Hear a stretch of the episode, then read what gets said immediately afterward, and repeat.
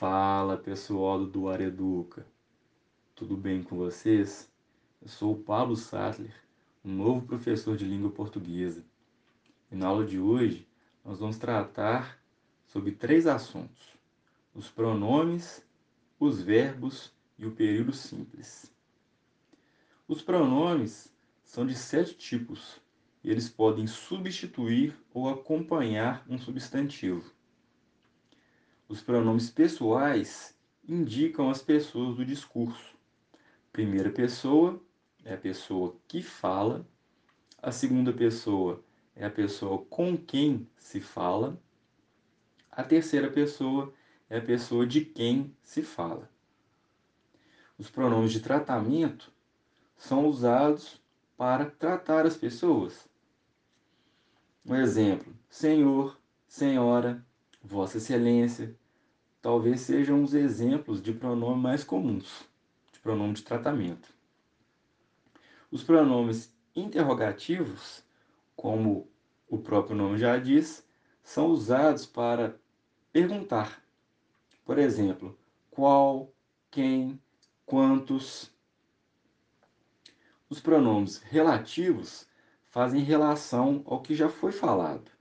Por exemplo, cujo, cujas, os pronomes possessivos, como o próprio nome já diz, indicam posse.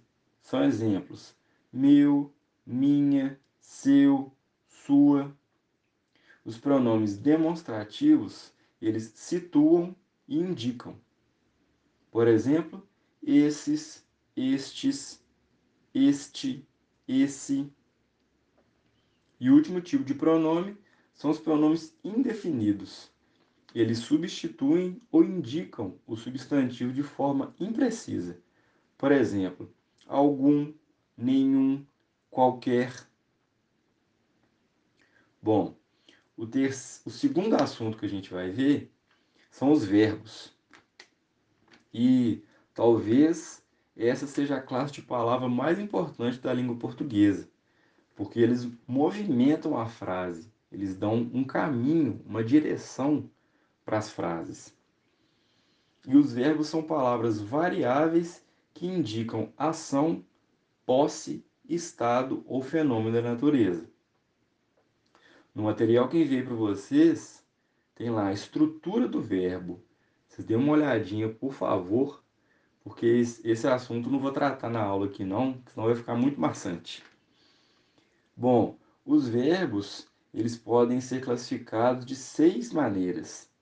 Os verbos podem ser regulares, irregulares, anômalos, auxiliares, abundantes ou defectivos. Outro assunto relacionado aos verbos é a flexão do verbo. São maneiras que o verbo pode ser apresentado. E o verbo ele pode flexionar em relação ao modo. O modo indicativo, subjuntivo ou imperativo. O material também tem tudo isso em detalhes. O verbo pode flexionar em relação ao tempo, presente, pretérito e futuro. E o pretérito nada mais é do que o passado. Ah, os verbos também podem ser apresentados de acordo com as suas formas nominais, que são de três tipos: então, o verbo pode ser no infinitivo, no gerúndio ou no particípio. Essas são as formas nominais do verbo. O verbo no infinitivo, a maneira como a gente mais conhece os verbos, que podem ser os exemplos, é cantar, dançar, viajar, beijar. Os verbos no gerúndio são os verbos com aquela terminação NDO, que eles indicam uma ação que está acontecendo. Por exemplo, cantando, dançando. Os verbos no particípio, pelo contrário, são verbos com a terminação ADO e IDO, que indicam coisas já terminadas, coisas acabadas. Cantado, dançado, É, os verbos também podem se flexionar de acordo com o número, que é singular ou plural, de acordo com a pessoa, primeira, segunda e terceira pessoa, e de acordo com a voz, a voz ativa, passiva ou reflexiva. Esse assunto também tem detalhes lá no material. E o último assunto que a gente vai tratar é o período simples. Mas antes de entrar propriamente no período simples, tem que tratar de três coisinhas aqui com vocês. Que são definir né, o que são as frases, as orações e o período. Bom, as frases, elas são enunciados que possuem sentido completo. Por exemplo, fogo. Só essa única palavra já me dá todo um sentido numa situação. Eu não pergunto, né? Que, aonde, como. Não, fogo é fogo. E o interessante é entender que esse, essa palavra não é um verbo, né? Eu fogo, tu fogas, né? Não dá, né? Mas ainda assim tem um sentido completo. O segundo elemento que eu queria tratar também são as orações, definir o que é uma oração. Isso, ela tem que ter, é, as orações no caso, né? Elas têm que ter pelo menos um verbo para ser considerada uma oração. Por exemplo, fogo é uma frase, porque ela tem sentido completo. Mas fogo não é uma oração, porque fogo não é um verbo.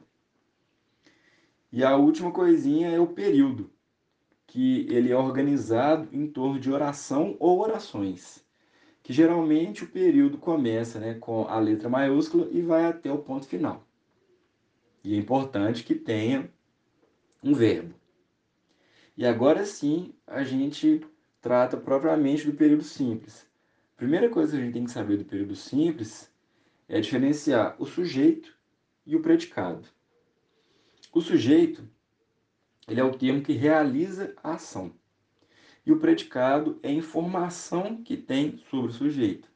Por exemplo, na frase João comeu brigadeiro. Quem é o sujeito? João. É ele que está praticando a ação. É ele que está fazendo alguma coisa nessa frase. E o predicado? O predicado é todo o resto que não é o sujeito. Então fica o quê? Comeu brigadeiro.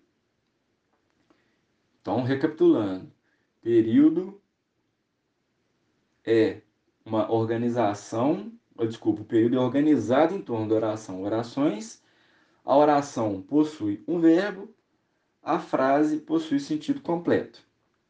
O sujeito e o predicado, a gente também já viu, o sujeito é o termo que realiza a ação. No exemplo, né, João é o sujeito. O predicado é a informação que a gente tem sobre o sujeito, o que esse sujeito está fazendo. No caso, comeu brigadeiro. Bom, pessoal, é isso. Espero que vocês estudem e espero que vocês tenham dúvidas, porque é na dúvida que a coisa acontece. Bem, é isso. Muito obrigado. Forte abraço. Valeu!